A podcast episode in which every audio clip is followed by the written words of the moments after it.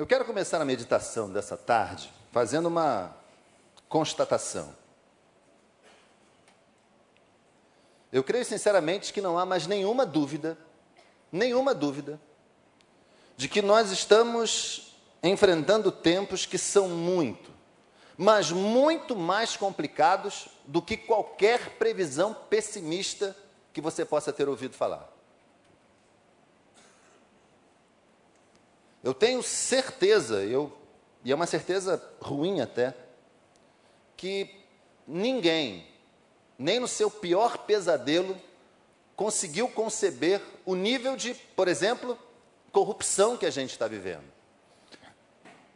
Eu não sei se você já viu, tá, tem gente que acha de muito mau gosto, mas eu não sei se você já viu algum filme de zumbi. Você já viu o filme de zumbi? Aquela série Walking Dead, já viu? Já viu como é que funciona o enredo desse negócio? São os caras meio, meio esquisitões, não é? Doido para morder, né? O, o, aquele Guerra Mundial Z, o, os caras ficavam assim, né? O Brad Pitt era o personagem principal daquele, daquele filme. E eles mordem alguém, e esse alguém, rapidamente, o filme diz, parece que a corrupção, nesse nosso tempo, é algo muito parecido.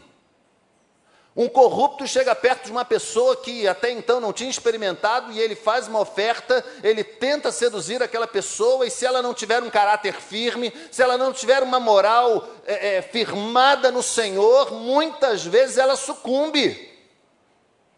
E a partir daí, essa corrupção, por aí anda a moda dos atos. Eu não sei numa coisa tão sinistra como essa. Ou o estágio de libertinagem ético-moral que também a gente está enfrentando. E por que, que eu estou falando isso? Especialmente essa questão moral. Essa semana entrou na minha sala uma professora e falou palavrões. Uma professora de um curso superior. E antes que alguém pudesse ponderar a respeito, ela disse: Espero que aqui ninguém fique escandalizado. Não sei se ela usou a palavra escandalizado. Escandalizado é uma coisa nossa, né? Mas ela falou algo parecido. Porque nós estamos no Rio de Janeiro, hein? No século 21. Viva. Gente, nós estamos vivendo um momento em que a espiritualidade está enfrentando problemas sérios. Gente que anda misturando ganância, misturando esperteza, e quem sabe muita gente ingênua nessa história também, mas, sobretudo, uma falta de temor a Deus que tem produzido muitas pessoas feridas, doentes espirituais. Esses nossos tempos estão muito difíceis, difíceis. E isso tem minado a força de muita gente. Talvez você conheça alguém assim, ou quem sabe, você é essa pessoa que anda um tanto enfraquecida, convivendo com uma geração tão como estamos vivendo. Quem sabe não é você que anda desanimado de seguir adiante. Quem sabe não é você que está quase sucumbindo à corrupção. Quem sabe não é você que está quase pensando que a vida não vale mais a pena, como tanta gente por aí, desistindo próprias até de pessoas queridas. Tudo por conta das dores, do sofrimento e do vazio do coração. Por isso, em um bom tempo, nosso pastor é, trouxe a oportunidade de, nestes domingos, falarmos palavras de esperança. Trazermos para a meditação da nossa igreja e daqueles que nos acompanham pela internet, em qualquer lugar do mundo, palavras que possam reacender a chama que muitas vezes teima em minguar. Palavras de esperança que pudessem apontar mais uma vez para a única direção que a gente tem de seguir. A direção que aponta para Jesus Cristo. Amém, gente? Palavras de esperança que trouxessem mais uma vez uma visão de futuro para aqueles que não conseguem mais sequer olhar adiante. De esperar abrir novamente alguns sorrisos que andam escassos e eu gostei muito hoje quando o pastor Tiago Cavalcante de manhã iniciou a sua mensagem de forma alegre. Eu queria ter aquela facilidade. Eu queria, com aquele sotaque, né? Fica legal. Eu queria, mas ainda que eu não, não consiga ser tão, tão solto como ele, eu quero dizer para você: traga de volta aquele sorriso, aquela alegria que vem do Senhor. Comece a experimentar isso mais vezes. O mundo está triste demais, as pessoas estão olhando para você que é cristão, esperando uma mensagem um pouco mais vigorosa no sentido: ei, como anda a sua fé? Vamos lá, levante-se. Se Cristo é tão bom como vocês falam, onde é que ele está na sua vida? Já parou para pensar nisso? E eventualmente a gente fica também cabisbaixo e algumas pessoas talvez estejam esperando da gente palavras de esperança que tragam, por exemplo, libertação. Como esse mundo precisa ser liberto, minha gente. E quem sabe, Deus vai usar você para esse propósito. Nessa tarde nós vamos meditar em cima de algumas palavras de esperança. E eu acredito que aquilo que eu não puder falar aqui, o Espírito Santo pode completar no seu coração, pode completar na sua mente e fazer com que você verdadeiramente saiba que há esperança para esse mundo. E essa esperança tem nome e sobrenome: Jesus Cristo de Nazaré. Amém, gente? Abra sua Bíblia no Evangelho segundo João, capítulo 14. Nós vamos ler o verso primeiro e depois o verso 27.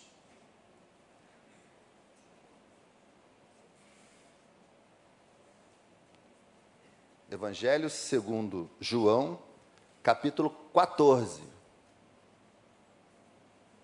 Acho que não é esse que está indicado na 14, verso 1. Já está aparecendo algum versículo aqui? Não? É porque o, que está ali é esse. Esse sim. Diz a palavra do Senhor no verso 1: Não se perturbe o coração de vocês, creiam em Deus, creiam também em mim. Vamos todos juntos? Não se perturbe o coração de vocês, creiam em Deus, creiam também em mim. E logo após, no verso 27, Deixo-lhes a paz, a minha paz vos dou. Não a dou como o mundo a dá. Não se perturbe o seu coração, nem tenham medo. Todos juntos, vamos lá? Deixo-lhes a paz, a minha paz lhes dou. Não a dou como o mundo a dá. Não se perturbe o seu coração e nem tenham medo. Amém. Uh, parece que todo mundo enfrenta em algum momento da vida os seus instantes de drama, os seus instantes de dificuldade. Esse aqui era um dos momentos em que os doze estavam passando por um momento semelhante. Olha, se aqueles homens vivessem entre nós, eu tenho quase que certeza que ia aparecer, ou eu ou você, a gente talvez colocasse as mãos nos ombros de Pedro e disséssemos assim para ele: Não está fácil para ninguém, cara. É sério. Porque não está. E naquele momento, não estava fácil para os apóstolos. E por que não estava, gente? Eles vinham de ouvir atentamente Jesus, o que Jesus estava lhes dizendo. E entre as coisas que Jesus estava lhes dizendo, nós temos: um de vocês vai me trair. Significava dizer que um daqueles homens que desfrutou do círculo íntimo de Jesus, um daqueles doze homens que desfrutaram alguns dos melhores momentos do Senhor, mas também alguma das maiores lutas, um deles trairia o Senhor. Eles ficaram sabendo também nessa conversa com o Senhor que Pedro, ninguém menos do que Pedro, iria trair o Mestre. Mas talvez a notícia mais difícil que eles tiveram de ouvir naquele, naquela conversa foi que Jesus não estaria mais com eles, que o tempo da sua vida entre eles estava chegando ao fim. E eu posso imaginar, sim, o desespero deles. Um trairia, o outro negaria, e o próprio Jesus não estaria mais com eles. Talvez tivessem se perguntado, mas como assim? Mas, mestre, deve haver algum engano. Não há traidores entre nós. Não é assim? A gente nega tudo, não é? Não há traidores entre nós. Talvez o Senhor esteja enganado. Pedro nega, mas Pedro não, Senhor. Pedro é uma espécie de líder, ele é, uma, é um tipo de liderança entre nós. Pedro não vai negar o Senhor, não. Senhor, o Senhor vai para onde? O Senhor não vai estar mais conosco? Para onde o Senhor vai? Nós podemos ir para esse lugar? Eu fico imaginando a apreensão daqueles homens. Mas é aí, no meio da apreensão, no meio daquele momento que poderia se transformar num momento complexo na vida daqueles homens, que Jesus traz palavras de esperança. Quais são elas? Não se perturbe o coração de vocês. Creiam em Deus, creiam também em mim. E eu ousaria pensar, gente, por que Jesus disse isso? Certamente, Jesus queria passar para aqueles homens aquilo que ele entendia como fundamental para aquele momento. Cuidado com o coração. Diga para a pessoa do seu lado assim: você precisa cuidar do seu coração. Diga isso, pode dizer, por favor. Faz parte do sermão. Você precisa cuidar do seu coração. E olha, e não é somente fazendo um eletrocardiograma, um ecocardiograma. Na verdade, corações perturbados, minha gente, geram o desmoronamento de qualquer um. É ou não é verdade? Corações perturbados fazem desaparecer a esperança. Para a cultura judaica, aquela que aqueles homens estavam inseridos, o coração tinha uma importância tremenda. Eu não sei se você sabe, eu não sei quantas pessoas aqui têm essa informação, mas eu vou trazer aqui. O coração para aquelas pessoas não era tão somente um órgão do sistema circulatório, era também a sede dos sentimentos e das emoções. Significa dizer o seguinte: sentimentos e emoções, quaisquer um deles, passavam necessariamente pelo coração era também a sede dos pensamentos. Vejam então, sentimentos, emoções e pensamentos, tudo sob o crivo do coração.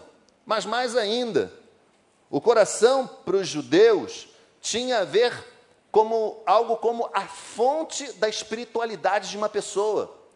Ou seja, qualquer dano, qualquer distúrbio no coração afetava diretamente a relação dessa pessoa com o divino, com o Senhor. E por fim, eles consideravam que o coração era o centro da própria vida intelectual. Hoje nós chamamos de cognição.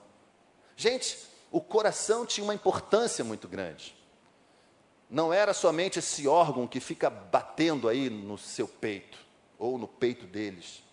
Jesus sabia disso. Jesus sabia que qualquer tipo de medo, qualquer tipo de temor, qualquer tipo de dúvida podia prejudicar a grande missão que aqueles homens tinham pela frente. E ele tratou logo de agir para que isso não se avolumasse, para que isso não crescesse. Não se perturbem o coração de vocês creiam em Deus, creiam também em mim. Imagine se, imagine alguém que você conhece cujos sentimentos estão em desordem. Você conhece alguém assim? Conhece alguém? Não é difícil se relacionar com essa pessoa? Pessoas cujos sentimentos estão em completa desordem. Gente que chora quando tem que rir. Conhece alguém assim? Está todo mundo feliz da vida e ela está lá dentro de uma tristeza avassaladora. Conhece alguém? Tanta gente assim, mas tanta gente, cujo coração está tremendamente perturbado. Gente que tem se deixado dominar por pensamentos confusos. Gente que não consegue mais elaborar os seus pensamentos de forma concatenada. Gente que não consegue mais seguir é, a lógica de determinadas coisas que atuam na nossa vida diariamente. Gente perturbada mesmo como deve ser difícil ter a relação com Deus virada do avesso. E você sabe quando isso acontece na vida de uma pessoa, quando ela começa a invariavelmente culpar a Deus por tudo. Conhece alguém assim? As coisas acontecem, a culpa é de Deus. Acontece outra coisa, Deus também não está vendo isso. E a gente e as pessoas, eventualmente acontece com você, começa a culpar a Deus, isso é sinal, gente, de uma espiritualidade com problemas, de uma espiritualidade perturbada. E vem Jesus, diz para aqueles homens há tanto tempo atrás: não se perturbem o coração de vocês, creiam em Deus, creiam também em mim. Porque ele sabia sim que qualquer dano no coração podia danificar a vida inteira de uma pessoa. Por isso eu pedi para que a pessoa do seu lado dissesse para você: você precisa cuidar do seu coração. E isso não é só uma metáfora jeitosinha, bacana. Isso é muito sério. Nós todos, eu e você, precisamos blindar o nosso coração. A Bíblia está cheia de advertências quanto aos cuidados que nós precisamos ter com o nosso coração. Talvez a mais séria, a mais vigorosa de todas elas se encontra em Provérbios 4, 23. Se você puder, anota essa referência. O texto está escrito assim: acima de tudo, preste atenção, acima de tudo, guarde o seu coração, pois dele depende toda a sua vida. Acima de tudo, guarde o seu coração, pois dele depende toda a sua vida. Meu amado irmão, minha irmã, proteja seus sentimentos. Proteja seus pensamentos. Proteja a sua vida. Porque quando eles ficam desprotegidos, a gente não consegue enxergar nada de bom em lugar algum. A esperança talvez seja a primeira coisa atingida e afetada. A gente começa a viver a vida um dia atrás do outro, como num ato mecânico, como um ato sem prazer algum. E eu não sei, sinceramente, se hoje aqui a gente tem alguém assim. Mas eu quero desafiar você a ouvindo essas palavras do Senhor, não se perturbe o coração de vocês, não se perturbe o coração de vocês, você possa dar especial atenção aos seus sentimentos. Você possa dar especial atenção aos seus pensamentos, à sua espiritualidade. Você tem orado? Feito a sua leitura bíblica?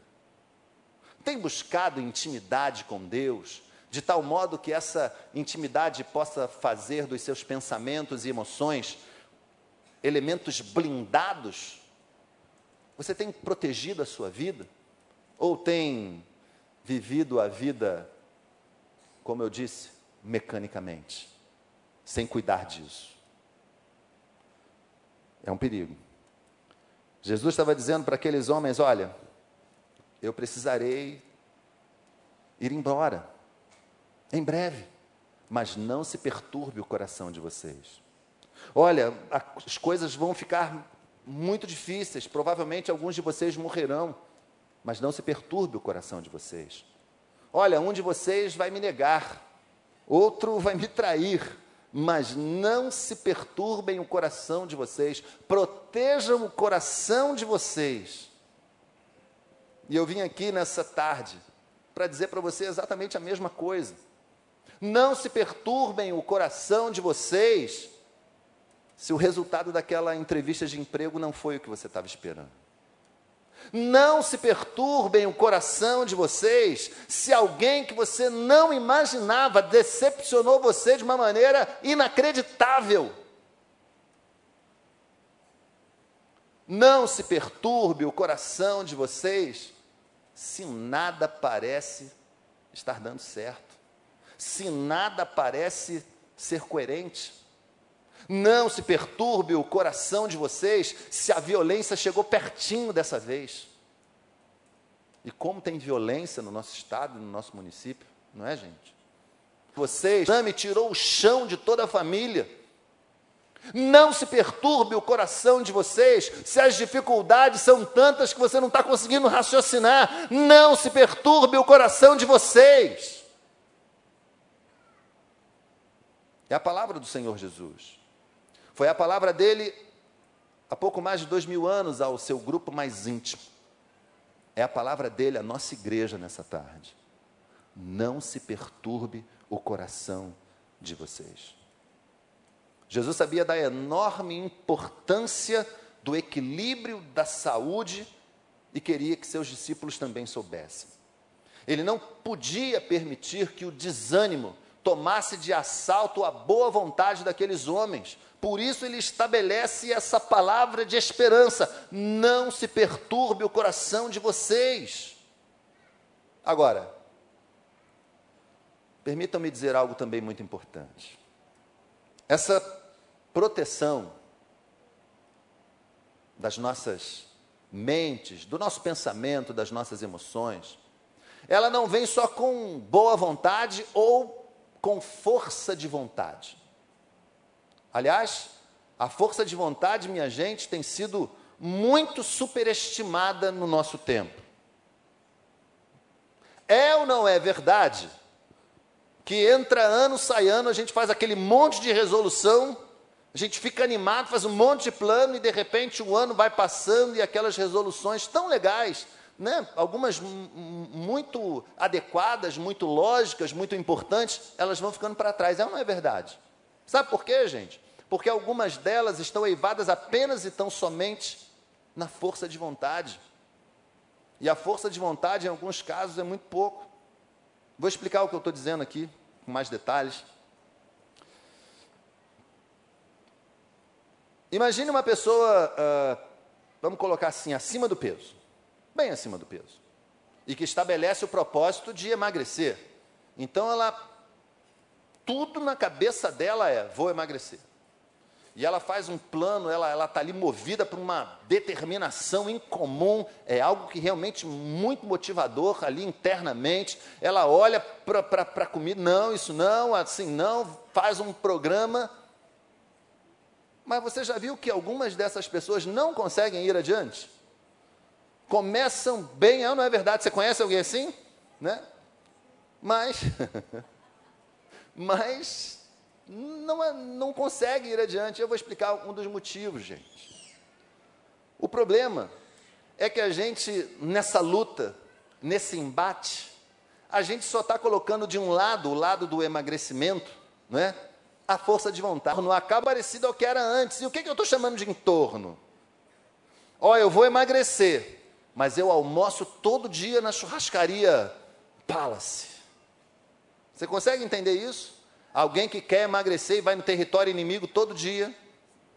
Ele vai um dia, ele olha aquela carne, porque a carne tem um efeito hipnótico. Eu não sei se com você é assim, não é? Você entra na churrascaria, né? Quem, quem come carne, tem muita gente que não come, não é? Quem come carne, aquele cheiro, não é? É um negócio estranho, é, é, é quase incompreensível, mas ele, ele vai dominando você. Então a pessoa quer emagrecer, mas ela vai à churrascaria. Não, eu vou comer salada. Não é? É complicado. Ela quer emagrecer, mas todos os amigos que ela tem são, como a gente costuma dizer aqui no Rio, bons de garfo. Então ela vai disposta a comer salada, mas ela olha para o lado, está o camarada lá comendo pizza, né? outro do lado e ele está na salada. Ele quer emagrecer, mas ele não conseguiu mudar o aspecto da geladeira. Até tem comida, vou falar aqui uma palavra, né? Tem até comida macrobiótica lá dentro. Mas tem também o refrigerante, tem também o ketchup, tem também aquilo tudo que mostarda, tem aquilo tudo que talvez não devesse mais estar ali. Você está entendendo o que é entorno? E ele só tem a força de vontade dele, mas para onde ele olha, tudo lembra aquele outro momento. Aquele momento que o fez ficar acima do peso. Você está entendendo o que eu quero dizer? Por que, que algumas pessoas fracassam nos seus intentos? Por que, que algumas pessoas não conseguem é, é, ir além de alguns dias, de alguns meses? Não é que a sua força de vontade seja pouca coisa, não, é porque ela está sozinha muitas vezes. Algumas pessoas não colocam na sua dieta, vou dizer uma coisa que pode parecer um escândalo, mas algumas pessoas não colocam na sua dieta a oração. Nós somos cristãos, nós dependemos do Senhor, amém, gente? Tudo que a gente vai fazer, a gente precisa do Senhor. A gente precisa da bênção do Senhor, a gente precisa do Espírito Santo conosco. Pode parecer uma coisa tola, o que, que o Espírito Santo tem a ver com a minha dieta? Tem muita coisa a ver. Nós precisamos prevalecer sobre as coisas deste mundo, mas a gente não vai prevalecer sozinho. A gente não pode confiar só na nossa força de vontade, no nosso plano mirabolante, no nosso plano cheio de esquemas, cheio de pontos. Nós não podemos confiar nisso. Nós precisamos confiar no Senhor e na força do seu poder. Senão a gente não consegue. A gente não vai conseguir proteger a nossa mente, o nosso coração, só com força de vontade. E aí vem o Senhor e estabelece qual é o padrão da, da proteção. Creiam em Deus, creiam também em mim. Senhor Jesus está falando de fé. O que haveria de proteger o coração daqueles homens seria a fé em Deus e a fé nele mesmo.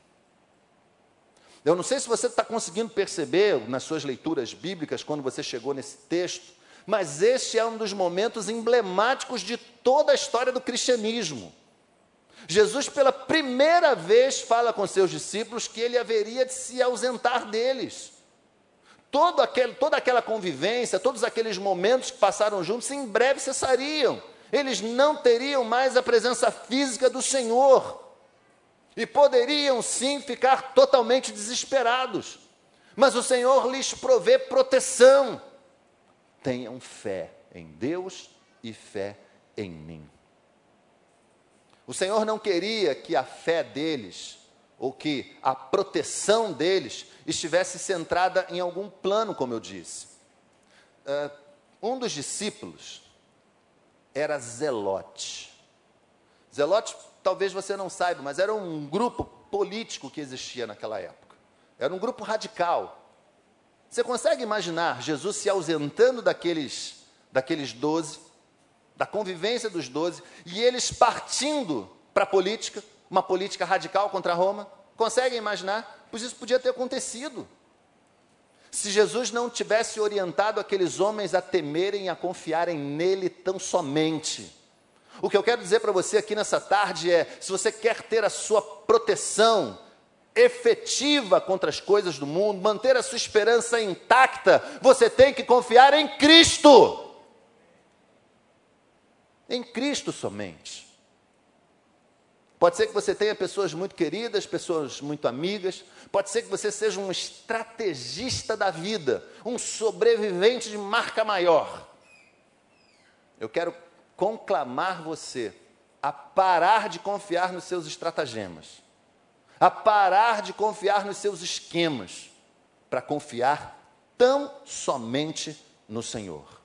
E vejam, Jesus não propôs nada difícil, é ou não é verdade? Aquela altura da, daquele momento, a altura daquilo, tudo que eles já haviam experimentado, Jesus propõe uma coisa muito simples, é ou não é, gente? Creiam em mim, creiam em Deus, Jesus não propõe nada é, é, é, complicado. Mas nós sim, nós temos muita dificuldade com aquilo que é simples. Nós tendemos a complicar as coisas. É ou não é verdade, gente? Eu lembro de uma passagem na Bíblia em que um homem chamado Naamã estava acometido de lepra.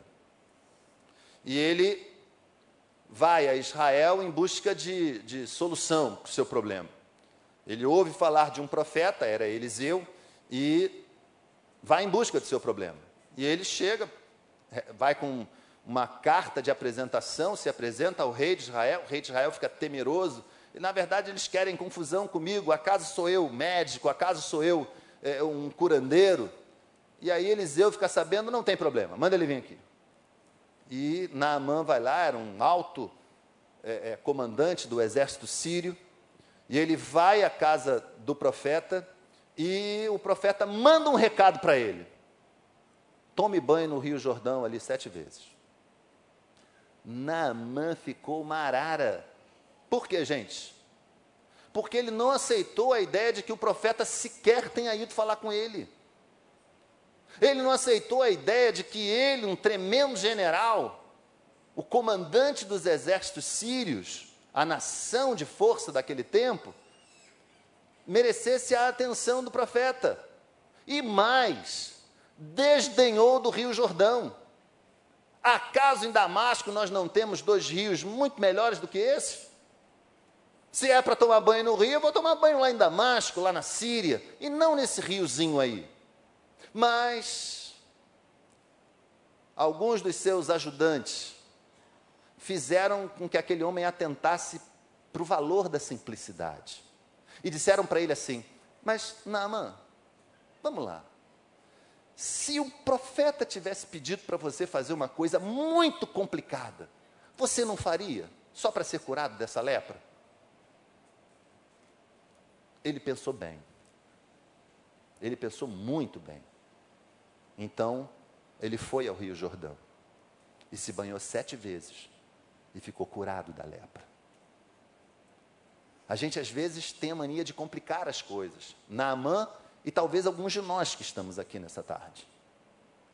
A palavra do Senhor Jesus aos seus apóstolos é muito simples. Creiam em Deus, creiam também em mim. As coisas vão ficar complexas, eu serei traído, um de vocês me negará, mas não se perturbe o coração de vocês. Creiam em Deus creiam também em mim. Simples desse jeito. Simples dessa maneira. Eu sei que o mundo em que nós vivemos, gente, e eu vivo nele, tanto quanto você, eu sei que ele apresenta muitas facetas, muitas possibilidades.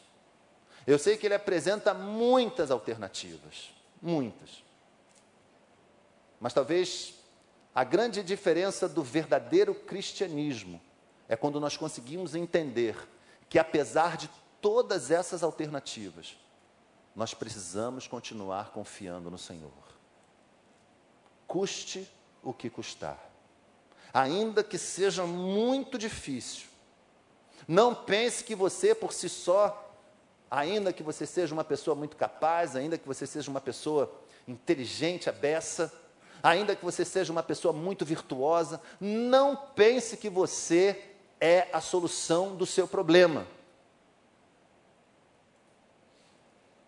Aquilo que o iluminismo, uma corrente filosófica muito poderosa, e que descambou no finalzinho aqui, perto da gente, no século passado, no humanismo, em que o homem assumiu a, uma posição de destaque nas nas relações das coisas, entre as coisas e por conta das coisas.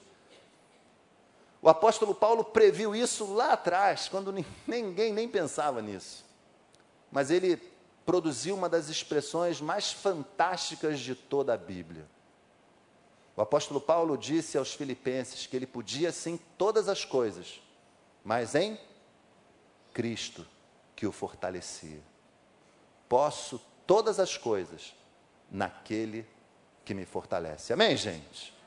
A palavra do Senhor para você nessa tarde é essa. Você pode sim ir além, você pode dar um passo grande, você pode ter sonhos, mas deixe que os fundamentos desses sonhos, desse ir além, sejam o Senhor. Não se julgue autossuficiente a ponto de esquecer-se do Senhor. Não permita que a propaganda dos nossos dias, que exaltam o homem e a mulher a níveis que eles não têm, que nós não temos. Nós não somos a divindade, a divindade é Deus, e tão somente Deus. Não permita que essa propaganda leve você para o buraco. Não permita que essa propaganda faça de você mais um iludido, frustrado, decepcionado no final das contas. Porque quando vem o insucesso, quando vem o trauma, a dor, o sofrimento, é assim que as pessoas ficam: tristes, decepcionadas, desanimadas, sem esperança. Mas os que esperam no Senhor, como diz o profeta, renovarão as suas forças. Amém, gente? É isso que o Senhor quer que nós saibamos nessa tarde não se perturbem o coração de vocês. Creiam em Deus, creiam também em mim. Não é uma ordem louca, não é uma ordem sem sentido de alguém que não está antenado, conectado com a realidade, mas é a ordem do próprio Senhor. É, um, é, um, é uma ordem que vem com o mapa do caminho. Como chegar lá? Creiam em Deus. Como chegar lá? Creiam em mim também. Simples dessa maneira. Por isso, a grande mensagem de esperança para essa tarde é uma mensagem simples. Uma mensagem que qualquer um de nós pode seguir, pode experimentar. Qualquer um de nós aqui nessa tarde hoje pode proteger o coração. Qualquer um de nós aqui nessa tarde hoje pode proteger o pensamento, as emoções, os sentimentos, a razão, a própria vida. Crendo no Senhor tendo fé, a ponto de enfrentar as notícias que vêm por aí. Enfrentar o mar de sofrimento que nós estamos nele agora. Quando nós olhamos para o texto bíblico e vemos o que aconteceu com aqueles homens e o que eles estavam enfrentando, sabe o que nós vemos, gente? É que eles saíram dessa melhores. Sabem por quê? Porque confiaram no Senhor. Eles saíram dessa prontos para desenvolverem um legado, uma história, que chegou a nós hoje e chegará ainda a muitas outras pessoas. Apenas e tão somente porque confiaram no Senhor, creram em Deus, creram no Senhor Jesus. Nós vamos cantar uma canção que fala um pouco sobre isso. Uma canção que eu tenho certeza que muitos aqui conhecem. Que nos diz que a fé no Senhor é aquilo que vai fazer com que a gente supere a desesperança dos nossos tempos. Vamos louvar o Senhor. Cada vez que a minha fé é provada, tu me dás a chance de crescer um pouco mais. As montanhas e vales, desertos e mares que atravesso me levam para perto de ti minhas provações não são maiores que o meu Deus e não vão me impedir de caminhar.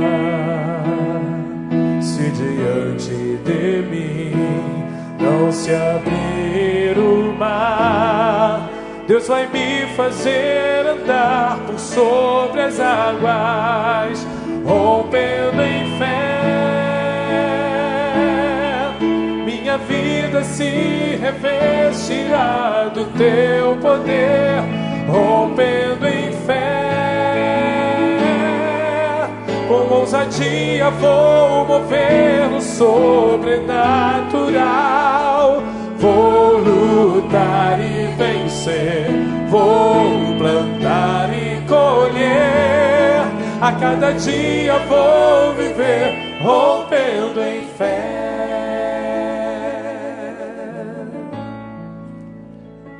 Eu queria que você fechasse seus olhos agora. E fizesse um exercício. Passasse sua vida como um como um filme aí agora na sua mente. E talvez você esteja constatando que o número de notícias difíceis é maior do que aquele que você pode suportar. Que você está quase no limite no limite das suas forças, no limite da sua esperança.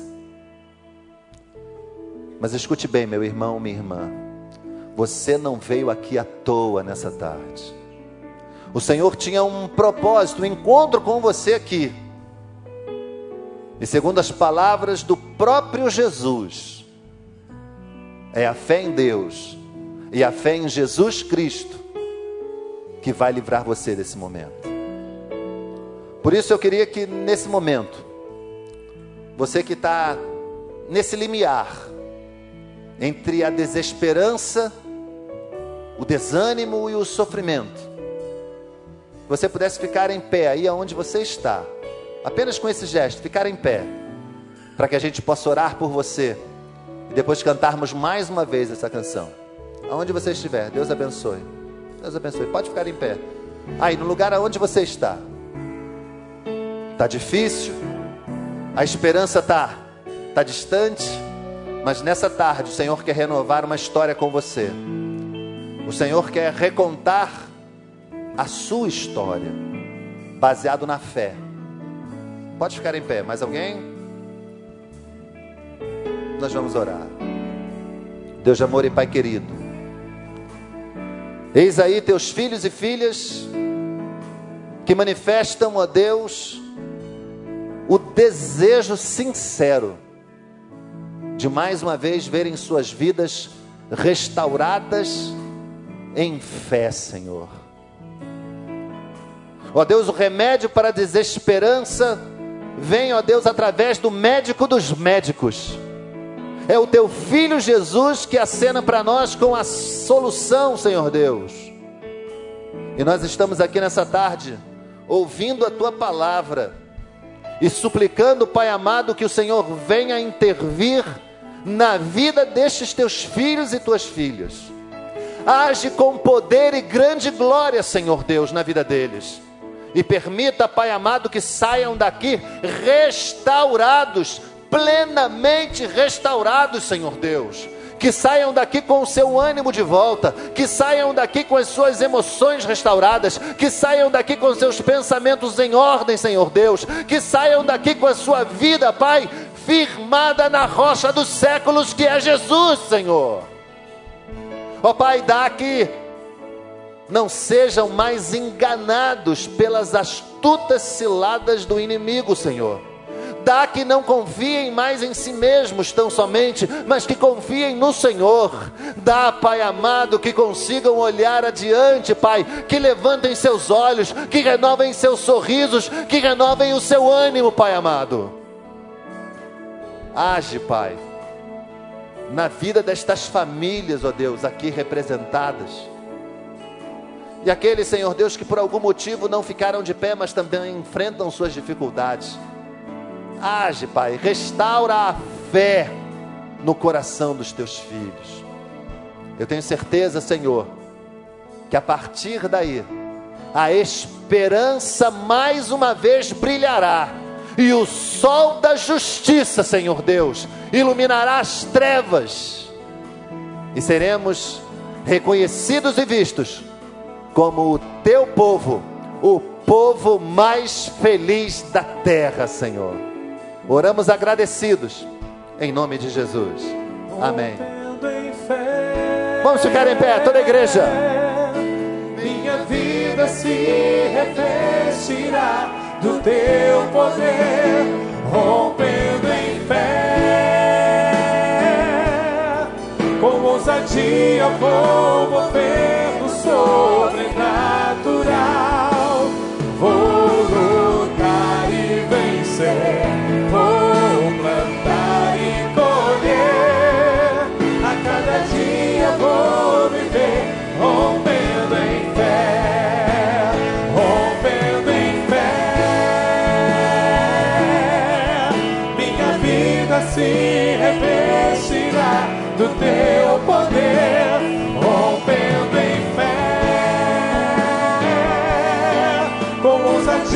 vou mover no sobrenatural. Vou lutar e vencer, vou plantar e colher. A cada dia vou viver, rompendo em fé. E a cada dia vou viver, rompendo em fé.